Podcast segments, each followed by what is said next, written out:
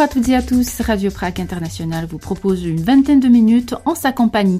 Nous allons parler des Tchèques, membres de l'association sportive Sokol, impliqués dans l'attentat contre Heydrich. Mais tout de suite, direction Brno.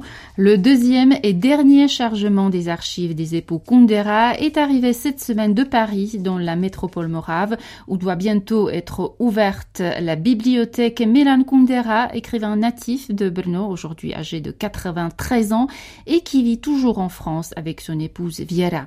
Composé notamment des exemplaires d'auteurs euh, des très nombreuses traductions, de critiques et recensements publiés dans la presse, de prix et bien d'autres choses encore. Ces archives doivent être mises à la disposition du public l'année prochaine. Viera Kunderova a répondu aux questions d'Alexis Rosenzweig. Bonjour Viera Kunderova. C'est quel sentiment pour vous Le soulagement d'avoir enfin fini de trier ces archives ou la tristesse de les avoir vues partir? C'est la tristesse profonde parce que ce sont deux vies qui sont en train de finir. Mais en même temps, c'est un calme parce que quelque chose de nouveau va commencer là où tout a commencé aussi par la naissance de Milan, donc dans sa ville natale. Vous, vous savez, c'était compliqué parce que euh, pendant mes nuits, sans sommeil parfois, je me suis souvenu euh, que notre ami Philippe Roth, même s'il vivait à New York, a tout donné à sa ville natale. Donc ça m'a inspiré. Donc j'ai pris la décision, j'ai demandé l'ami Tomáš Kubitschek signe, et à son signe, il a dit oui. Voilà, c'était né comme ça. Le Tomáš Kubitschek, le directeur de la bibliothèque de Moravie à Brno. Oui, c'est ça, c'est ça. Avec, avec lequel on a travaillé trois jours pour transfert des livres. On a commencé déjà avec Archifia, je crois que c'était le juin, Archifia là. Et c'est rigolo parce que il a tout, mais aujourd'hui est arrivé le dernier 17e livre traduit en Islande, le Testament trahi. Donc ça reprend ici.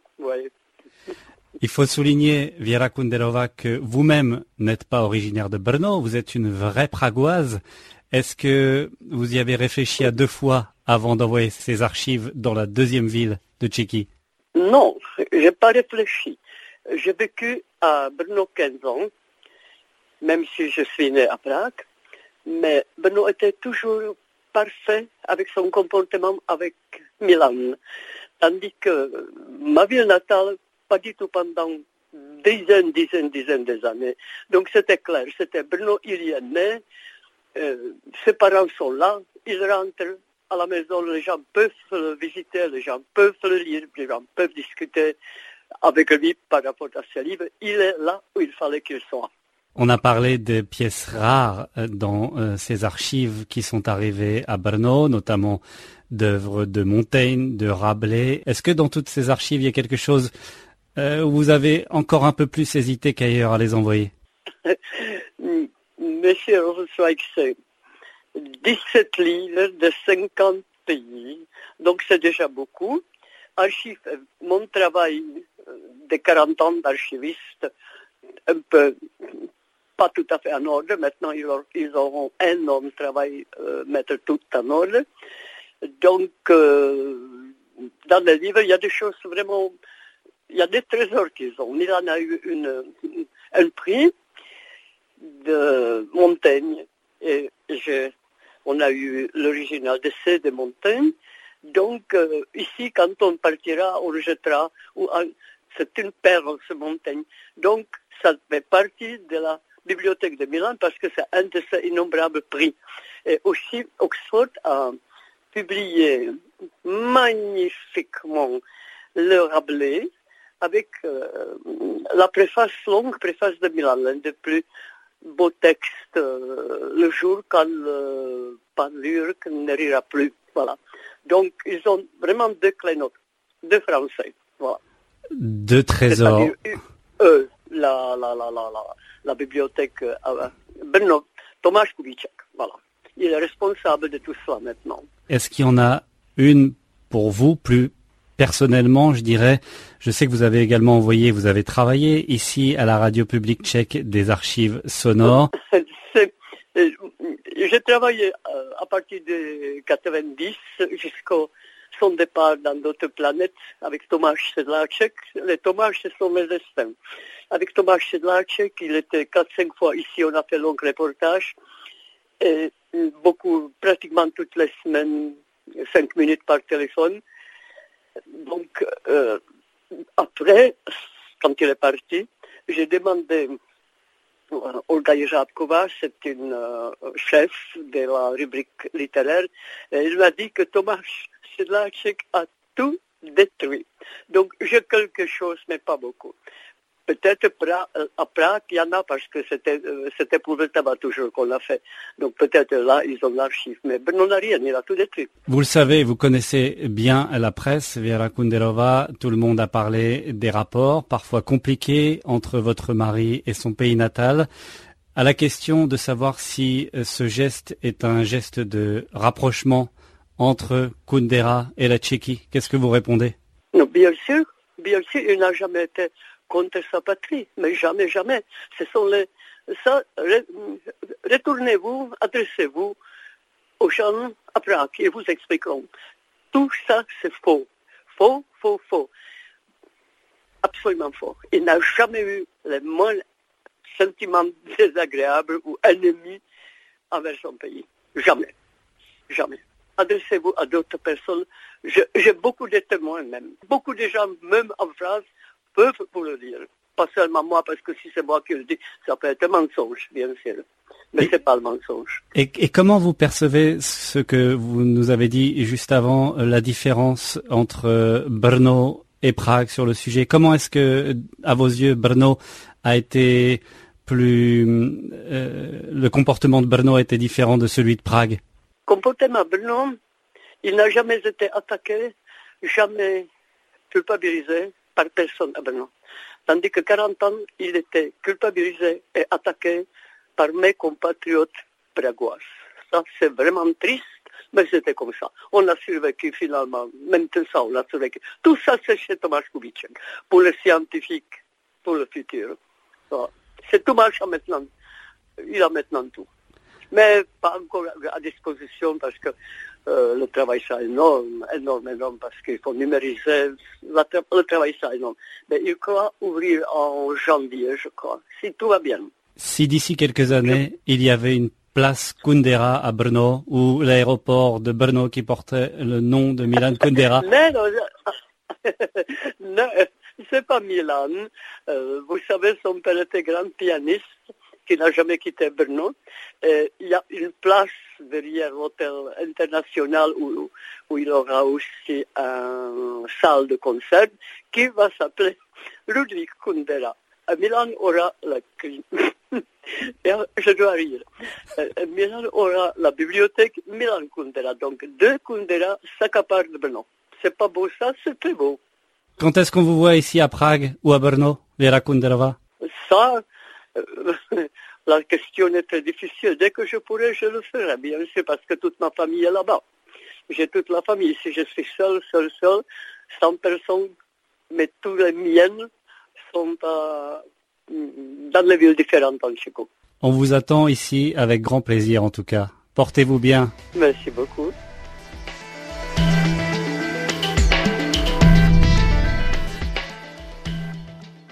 Place maintenant à l'histoire. Euh, le 24 octobre 1942, 262 Tchèques ont été fusillés dans l'ancien camp de concentration de Mauthausen sur le territoire autrichien dans le cadre des répressions déclenchées par les nazis suite à l'assassinat du protecteur de Bohème-Moravie, Reinhard Heydrich.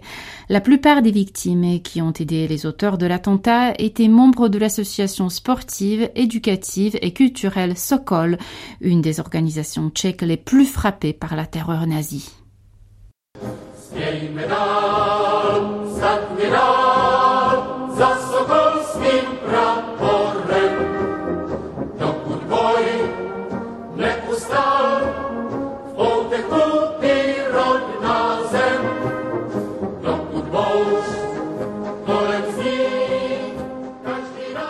placé dans la hiérarchie du Troisième Reich, chef des services secrets nazis et planificateur de la solution finale à la question juive, Reinhard Heydrich a ordonné de dissoudre le Sokol peu après sa nomination par Hitler à la tête du protectorat de Bohème-Moravie. C'est ainsi que le 8 octobre euh, 1941, près de 1500 représentants de ce mouvement sportif et patriotique tchèque ont été arrêtés et déportés dans des camps de concentration. Ces arrestations massives n'ont pas empêché les Sokols de poursuivre leur action dans la résistance. Sans eux, l'attentat contre Heydrich, perpétré le 27 mai 1942 par les parachutistes Jan Kobisch et Josef Gabčík, n'aurait probablement jamais eu lieu. De nombreuses familles réunies au sein du Sokol ont aidé euh, les deux jeunes militaires formés en Grande-Bretagne et envoyés sur le territoire tchécoslovaque dans le cadre de l'opération Anthropoïde, ainsi que les membres des autres opérations organisées par la résistance tchèque en Grande-Bretagne. Josef Gabčík et Jan Kubiš sont arrivés sur le territoire tchèque, plus précisément à Nehvezde, non loin de Prague, dans la nuit du 28 décembre 1941. Un vaste réseau de collaborateurs les a aidés à accomplir leur mission en cachant leur matériel et leurs affaires, en les hébergeant, en leur fournissant nourriture et vêtements. Des familles entières ont été impliquées dans l'opération et les noms euh, de quelques-unes d'entre elles sont entrés dans l'histoire. Les Moravets ou les Novak dont la fille Jendřiška, âgée de 14 ans, a emmené le vélo euh, d'un des auteurs de l'attentat après les faits, ce qui lui a coûté la vie. Marie Stará byla učitelka a Jaroslav Starý byl zahradník. A podporovali parašutisty, eh, kteří zabili Hendricha. A À Chestajovice, petite commune de la banlieue de Prague, la branche locale du mouvement Sokol perpétue le souvenir de ses deux membres morts eux aussi à Mauthausen il y a bientôt 80 ans. Ici, tous les enfants savent qui était Maria Stara, enseignante à l'école du village, et son mari Jaroslav, propriétaire d'une jardinerie. Deux plaques commémoratives avec leur nom gravé ont été apposées il y a quelques années sur la façade de l'école et près de leur ancienne maison où la Gestapo a arrêté Jaroslav Stary en juillet 1942, puis sa femme un mois plus tard. On écoute Vlastislav Janik, historien euh, au musée régional de Brandis nad Labem.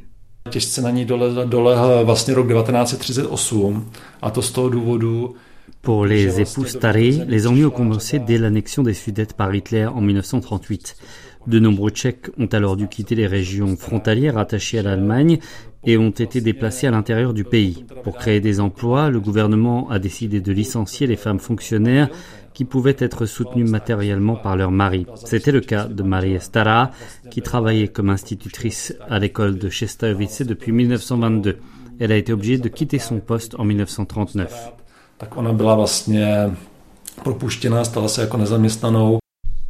Deux ans plus tard, Jan Kobiš et Josef Gabčík atterrissent à Nehvezde, une bourgade située à une vingtaine de kilomètres à l'est de Prague, près de Chestajovice.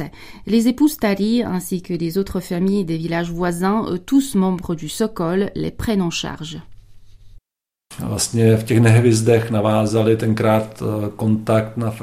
Le premier représentant du Sokol que les parachutistes ont contacté à Nehvezdi a été František Kroutil, qui dirigeait la branche locale de l'association.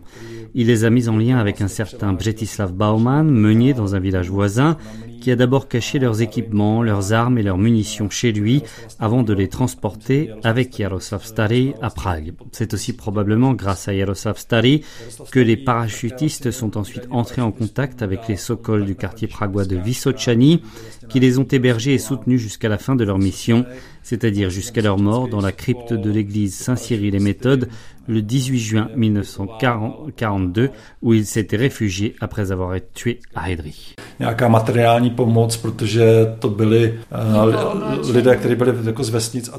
Je crois que l'aide de ces familles a été importante. À la campagne, on avait davantage de vivres qu'à Prague, où tout devait être acheté avec des coupons. À Mielnik, Neratovice, Kostelec ou Chestaovice, les habitants de toutes ces villes et communes de Bohème centrale ont, été, ont aidé matériellement les auteurs de l'attentat.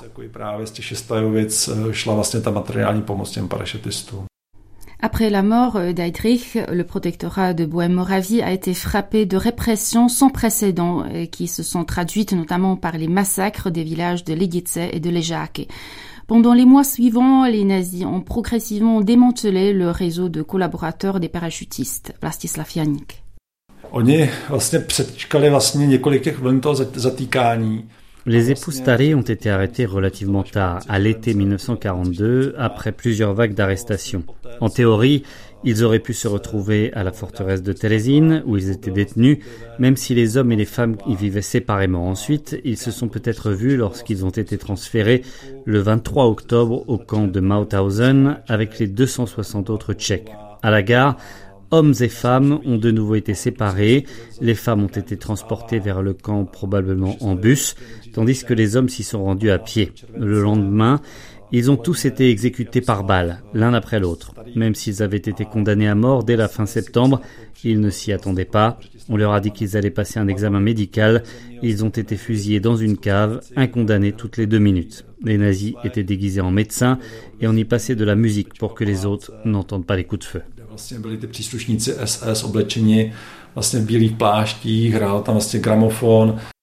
Les proches des épouses Tari, euh, qui eux n'avaient pas d'enfants, ont échappé aux persécutions. Les enfants des résistants tchèques euh, tués à Mauthausen, quant à eux, ont été internés à Prague.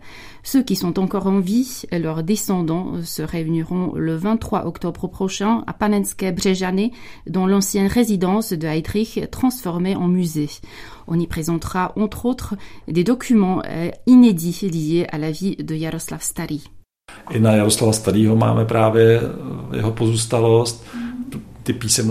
Nous exposerons la correspondance de Jaroslav Stary avec son frère et ses médailles, car il a eu un parcours intéressant. En 1914, il est parti en Grande-Bretagne, où il a vécu pendant trois ans dans un camp de prisonniers. Ensuite, il a pu s'engager dans l'armée britannique. Il a combattu en Inde et a participé à la troisième guerre anglo-afghane en 1919 avant de rejoindre la Tchécoslovaquie. Nous connaissons l'histoire des légionnaires tchèques qui se sont engagés pendant la Grande Guerre en France, en Russie ou en Italie, mais lui, il est un des rares Tchèques à avoir combattu au Royaume-Uni à cette époque-là. On sait que Yaroslav aimait le sport et la musique, et les plantes évidemment, puisqu'il était jardinier. Dans les lettres qu'il envoyait à son frère Joseph, il décrit la flore parfois exotique dans les pays dans lesquels il est passé.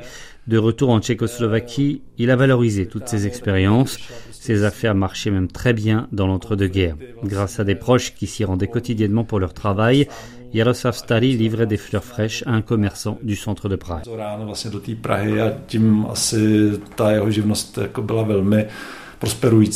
Fin octobre, l'historien Vlastislav Janik évoquera le parcours de Jaroslav Stary, de sa femme et des autres résistants tchèques euh, morts à Mauthausen il y a 80 ans lors d'une conférence organisée au Bastogne War Museum en Belgique dans le cadre de l'exposition consacrée à l'opération Anthropoïde.